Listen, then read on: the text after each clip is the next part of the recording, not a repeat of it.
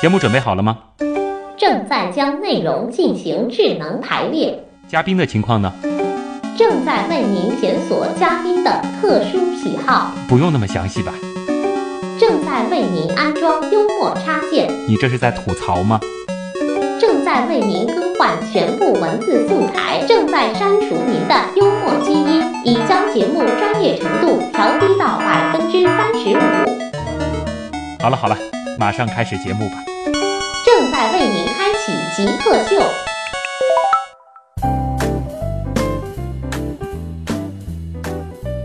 欢迎回来，这里是极客秀，我是一看到有机化学的分子式就头大的旭东。啊，大家好，我是从事有机化学的博士，我叫吕龙，来自中国科学院上海有机化学研究所。吕博士今天来了之后呢，整个我们的这个呃编播团队啊，都一下子变成这个化学爱好者或者说是化学积极分子了。呃，这个在呃录节目之前呢，大家都很 很热烈的在向吕老师。应该真的是要叫吕老师了，请教各种各样的这个身边的化学问题。呃，其实，在我们刚刚上半段节目的呃结尾的时候，也是提到了一些跟中医有关的事儿。呃，因为在很多人的认知当中啊，感觉好像中医和科学好像是它是有一些对立的。尤其是很多人说，我就相信西医，因为西医呢，它是通过严谨的这种这个实验室啊啊，通过各种这种实验方法来得出一些结论的。中医呢，好像是一种经验的一种一种学科。那吕博士，您怎么看？西医它是有明确的分子，它是经过大量的实验，嗯，得到的结果。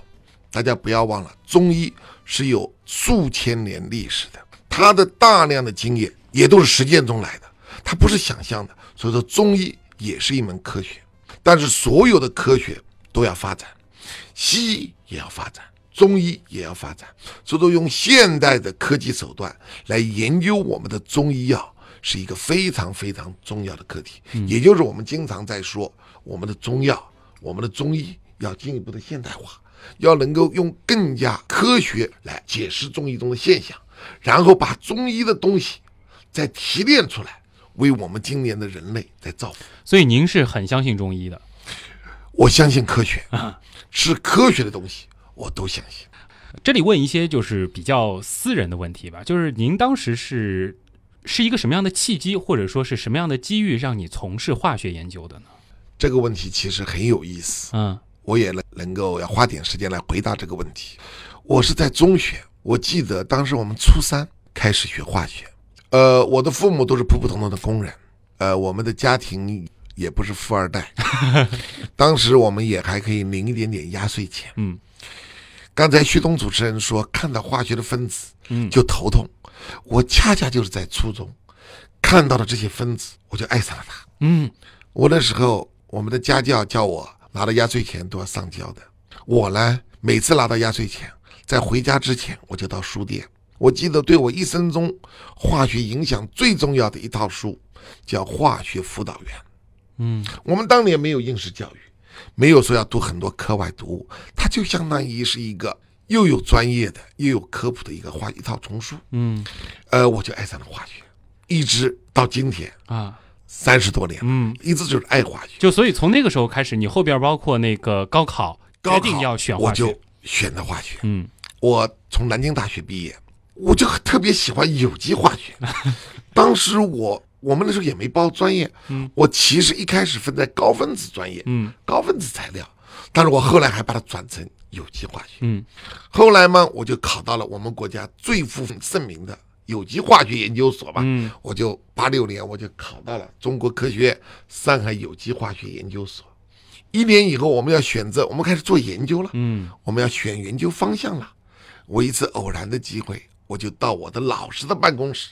他当时是我们刚刚现任的所长，黄维元先生，仙风道骨，我非常的佩服，一直没有机会跟他聊聊天，我就到他的办公室，短短的十几分钟，我就决定我要跟这位导师从事我的研究生课题，他就是我们国家佛化学的奠基人之一，所以说我就开始了从事的佛化学研究啊。我博士毕业以后，我就去了美国的杜邦公司，那就是世界。佛化学的研究中心之一。嗯，最早的我讲那个佛材料就是在杜邦公司发明的。嗯，首先用在曼哈顿工程上。嗯，那么从杜邦，我又去了美国的伊阿华大学，继续从事佛化学。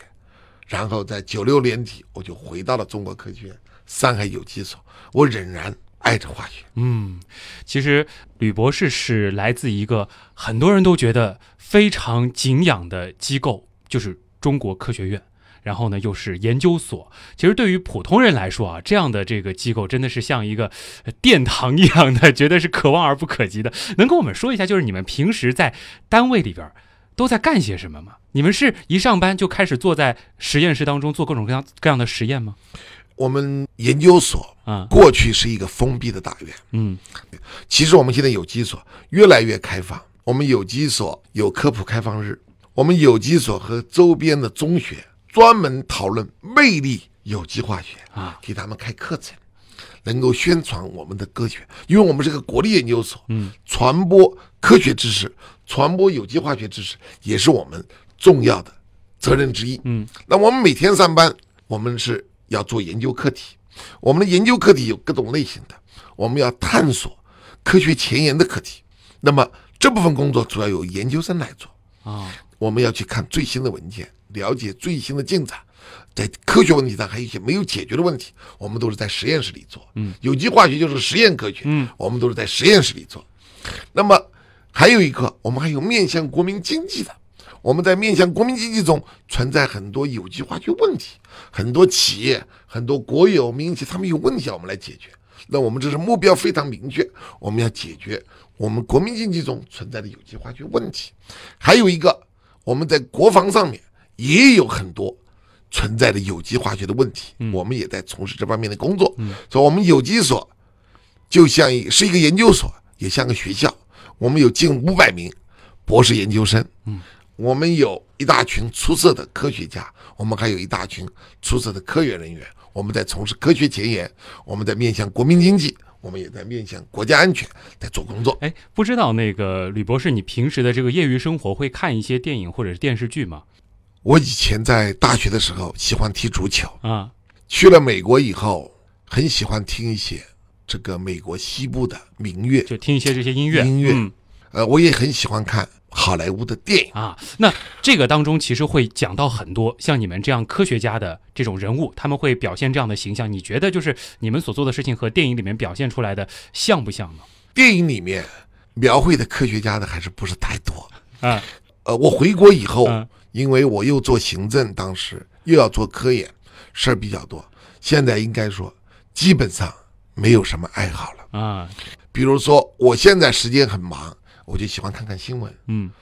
那你在日常生活当中会看到跟你们有机所相关的这种这种物件吗？或者说你曾经研究的某些成果，现在应用到这个民用当中了，然后你拿到手上？我们中国科学院上海有机所为我们国家的国防事业过去做出了巨大的贡献，嗯现在还在为国家做贡献。嗯包括我从事的课题，也希望为国家一个国家培养的国人民养着我们的科学工作者，毫无疑问，我们应该为国家做事情。嗯，呃，你自从从事了这个化学工作之后啊，化学的这个研究领域之后，你觉得就是对于你生活最大的改变是什么呢？或者说你看待这个事物的这种改变？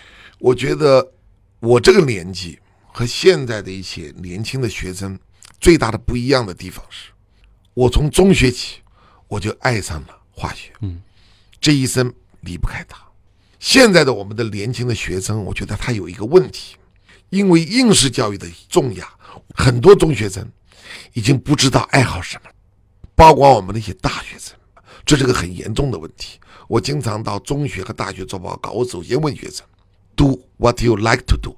你要去做你想做的事，你首先要爱他，你才能够一生为他付出。嗯这个是我们觉得，我觉得是我们国家目前教育中一个非常非常欠缺的地方。所以应该有很多人会羡慕你吧？就是因为你在做一件你自己非常爱的工作。别人羡慕不羡慕 不很重要，嗯我觉得我很开心，嗯，你自己也很满足，很非常开心。嗯，对啊。那再给大家来来讲一讲你们的这个实验室的工作吧，因为很多人觉得搞化学工作的这种实验啊，好像觉得挺恐怖的，就是化学物品很多，你这个实验当中还会释放出各种有毒气体。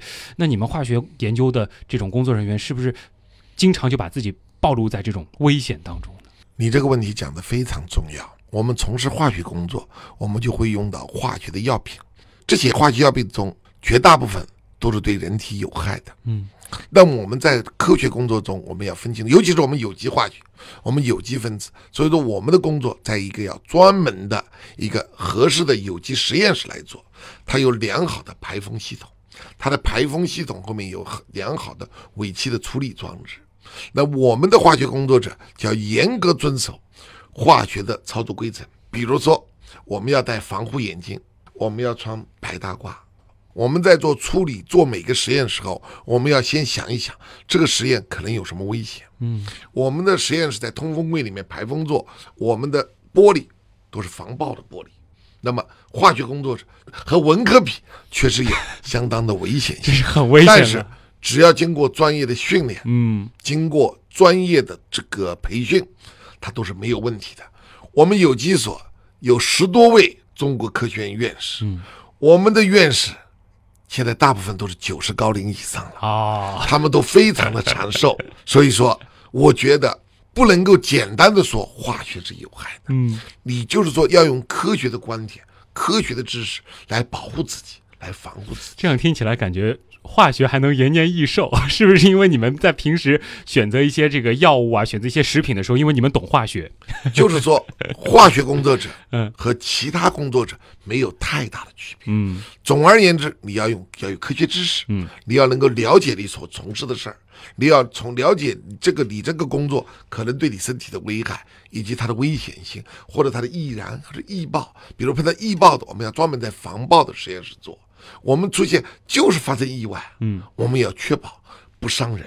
好的，那听了吕博士啊，关于他们这个化学工作者日常生活当中都是怎么样的，他们怎么工作的，他们怎么生活的这一系列的介绍之后呢，接下来的时间就要留给我们的听众了，我们要进入网友提问时间。你觉得什么是极客？具有互联网思维的、有创新意识的一帮理工科男。极客，我觉得跟黑客有点像吗？用一些很正常的东西做出一些很不正常的东西，就是民间科学家一样的人。头脑很聪明，可能有点小怪异。做事很有自己的范儿，很有潮流，对科技这种东西有一些独到的理解，会搞一些自己的小玩意儿，然后 DIY 能力比较强。印象中比较 crazy 这种感觉，非常聪明，非常有动力，非常有想法、有想象力的一些。smart，精力充沛。嗯，有点像技术宅之类的吧。做一些不同寻常的事情。问题来了，问题来了，问题来了。这里是依然在为您播出当中的极客秀。各位好，我是旭东。今天我们节目请到的是中国科学院上海有机化学研究所的博士研究员吕龙。吕老师你好，你好，嗯，那接下来的时间呢，我们要留给更多的网友了啊。咱们有一位听众之前在我们的互动平台上就提出了一个，我觉得可能是很多化学爱好者想问的问题，就是有没有什么实验，简单的化学实验可以在家里面做的？嗯，如果是做研究嗯是不合适的，啊，但是如果要做一个化学秀，嗯那都还是比较容易的。比如说，我曾经在这个上海的科技馆，嗯，做过一个化学秀，就叫做汽水喷泉，就很容易做。哎，你就把这个汽水里面放上东西，它都会就像个喷泉一样喷是放那个什么曼妥思糖？曼妥斯糖，哎，那就比较容易做。啊，它的原理是什么呢？它的原理就是因为它产生以后，大量的二氧化碳跑出来了。啊，就是类似于这样的实验。但是其实您从一个科学工作者的角度来说，同时就您不推荐大家。对，原则上讲，在你可以在家里面做一个颜色实验。还嗯是可以的。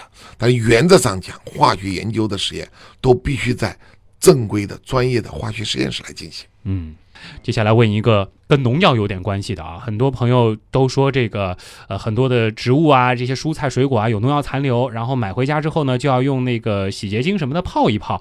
那么洗洁精不是它本身也有残留吗？呃，你说的很对。由于我们的农民可能在农药的使用方面，他的知识有所欠缺，那么他在呃用好农药比较短的时间内，就把我们的蔬菜就上市了。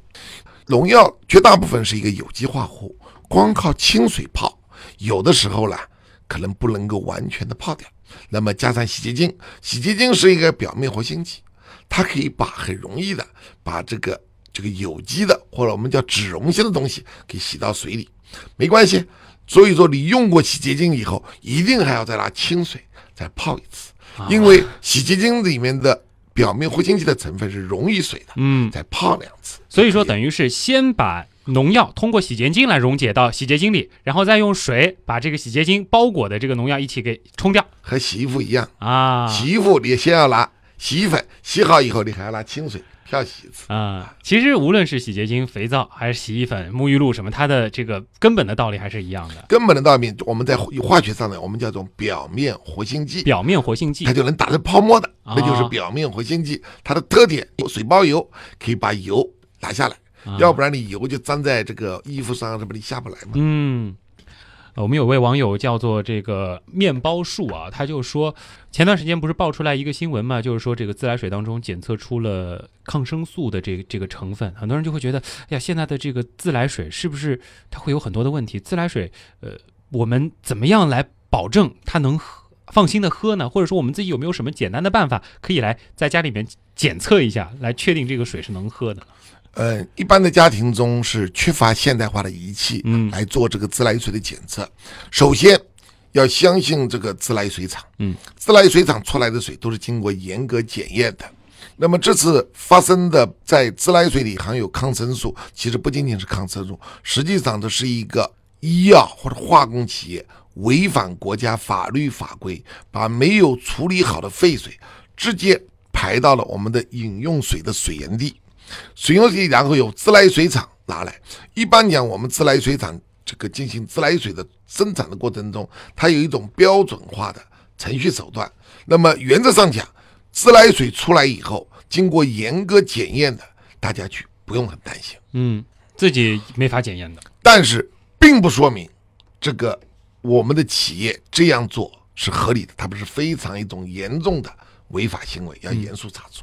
但是我们老百姓还是要通过科学知识，要相信我们的水厂里出来的自来水是经过严格检验的，也不需要恐慌。嗯呃，我们有一位网友墙后的狼，他问了一个我觉得还挺 挺实际的问题啊，就是说，呃，我大学，他说我大学想学化学这个专业，呃，请问化学学了以后出来好就业吗？他的收入怎么样呢？呃，化学工作者总体来讲，嗯，和别的来讲，化学工作者还是比较容易就业的。哦，因为化学是一门呃实验的科学，我们的生活中跟化学无处不在，所以说相对来讲，化学工作者还是比较好找工作。嗯，他的收入呢，应该只能说中等吧，和这个你现在做 IT 的啊，做这个当然了，还有阿里巴巴的，嗯可能呃比不过他们。嗯。但是我觉得，一个家长，一个年轻人，一个学生，首先问你喜欢什么，而不是要找，我想要找一份赚钱的职业。嗯你找一份赚钱的职业，你想找一份赚钱的职业，往往你会感到很失望的。嗯，你钱没赚着，你会觉得人生就失败了。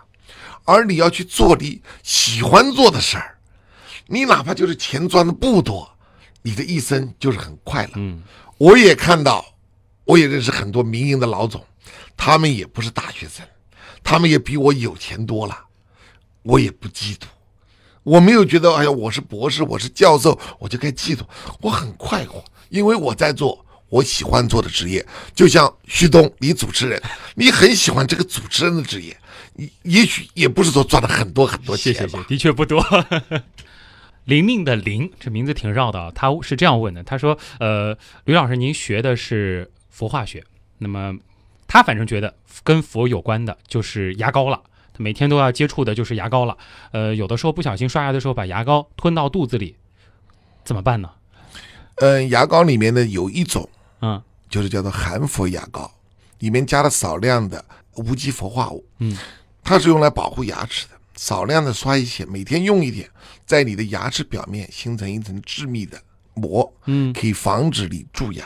它的这个原理是不是就相当于像铝这样的金属，它和空气表面当中的氧？哎，表面进行了处理，有那层致密氧化膜，致密氧化膜，所以它是氟这种元素跟我们的牙齿表面。表面起反应形成了一个膜。啊，但是呃呃，这个含氟的牙膏会不会？哎呀，我不当心吃下去有毒了。对呀实际上呢，我们的含氟牙膏里面的氟的含量是很低很低的，嗯很低很低的。那么当然你没必要把牙膏往里面吃，没有所以人会说你在？刷牙的时候，可能有个不当心，稍微有一丁丁点牙膏放在肚里，其实对人体是没有任何影响。嗯，呃，刚才其实说到牙膏的时候，已经说到了一个就是剂量的问题了啊，因为其实呃，我们因为也做过一段时间的科普节目，我们基本上呢知道有一个常识，就是说不是说呃这个事物它就是有毒和没毒的，呃，它到底有毒还是没毒，关键是要看它的量有多少，这方面能给大家展开一下吗？比如举个简单的例子，呃，大家对农药很感兴趣，我也是在从事农药科学。很多人一提农药，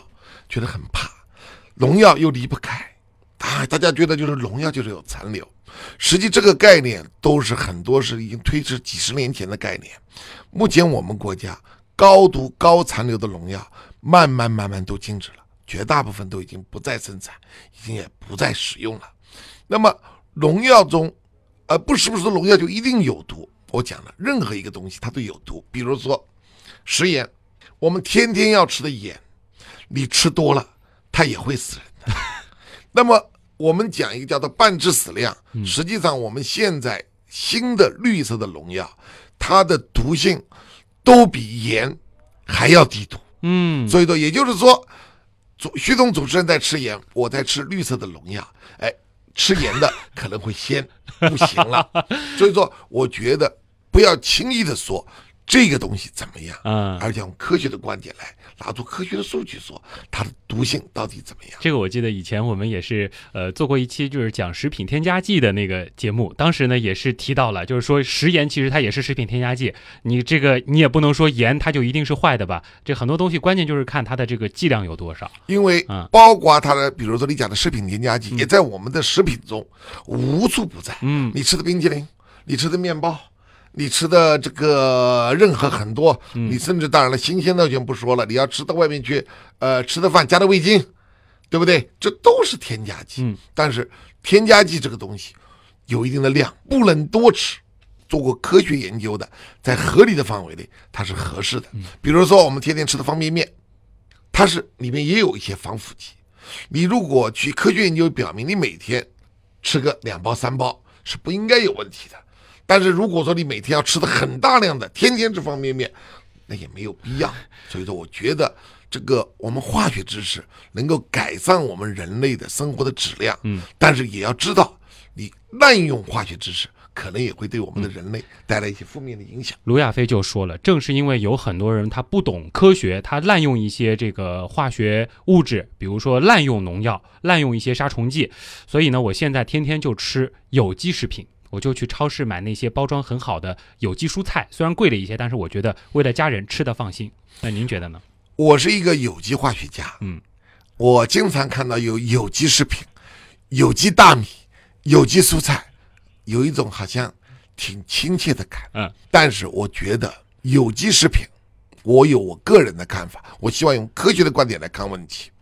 天然的食品，我们用过的少量用过化肥、用过一些杀虫剂做过的食品，只要经过正确的处理，它一样对人体是没有害的。嗯，那么有机食品是难以解决我们今天我们大众老百姓的生存问题的。嗯，所以说我个人觉得，是否有必要？你如果你经济很好，你愿意花几倍甚至几十倍的价钱去买有机食品，我觉得这也无可厚非。但是我觉得对普通老百姓讲，只要正确的用科学知识，其他的标签上没有写有机食品的，也是安全的食品。嗯，只要是你从一个正规的渠道来购买来这些产品，呃，质检这些还是会帮你把关的。对，啊、有机这两个字，感觉用在有机食品上，就觉得好像是有点儿这个自相矛盾的，因为食物它本身就是一种有机的物质嘛。呃，非常抱歉，我我倒真不知道为什么叫有机食品。它这种有机食品就是表示它没有用过任何化肥，嗯有也没有用过呃任何的农药，嗯啊，是在大棚里长出来的。实际上，它在它的生长过程中还是要用到这些元素的。比如说，它不用这个我们的化肥，它可能也要用有机肥啊。嗯，对我们化学工作者来讲，都是差不多的东西。都是可能氮肥都是之类的东哎，西。氮含氮的这些化都一样。如果说他不使用杀虫剂，他还是要想办法做一系列的防虫啊，嗯等等处理等等。今天其实跟吕博士聊了那么长时间以后，就会有一个最大的体会，就是在我们很多文科思维的人当中，很多不同的名字看上去很高大上的一些，加了很多包装的名字，在它的背后，其实，在你们的眼里，就是一个又一个的分子式。那其实它的本质又变成了一样的。这就可能是我觉得是一种理工理科思维和文科思维的不同了。呃，我刚才就我嗯前面已经说过，我们这个世界是物质的，嗯我们化学就是去认识这个物质世界，然后利用我们化学还有一个最大的特点，我们可以创造新物质来改善这个世界。嗯所以说，刚才你讲的有机食品等等也好，包括污染也好，我们都会用科学的观点来看这个问题。我觉得科学知识的普及对我们的老百姓是非常非常重要，嗯，甚至尤其是像旭东这样的媒体人，甚至更重要。对我觉得我们的媒体人应该更多的从科学观点上来解释一些嗯我们的一些重大的突发事件，否则老百姓有时候可能会产生一些负面的想法。嗯，会造成一些不必要的对。误解。当然，我们作为媒体，我们也更希望有更多的像吕老师这样的科学家，在这些问题出现的时候，能够及时的向我们示意援手，用你们最科学的观点来告诉公众。呃，我是一个普普通通的科学工作者，嗯我也不敢说自己是科学家，但是我非常愿意嗯用我所学的、我用的、我正在研究的科学知识，能够和大家分享，嗯尤其是和普通的老百姓来分享我们这些科学知识。好的，再次感谢呃中国科学院上海有机化学研究所的博士研究员吕龙吕博士来到我们今天的极客秀，把大家带进了化学世界。呃，再次谢谢你，再见。谢谢。你心目中谁是 Jake 呢？比如说年轻时候的乔布斯，我就可以把它理解为一个 geek，然后做一些东西，然后非常拼啊。斯诺登，Facebook 那个叫什么来？Zackbook，王小川，扎克伯格。我记得那个苹果收纳了一个就是网络天才到他们公司的那人叫名字不记得了。乔布斯算吧。比尔盖茨，马化腾，有有个同学就是这个样子。我室友他就是。呃，我觉得极客应该是身边的那些人，而不是一些很著名的人。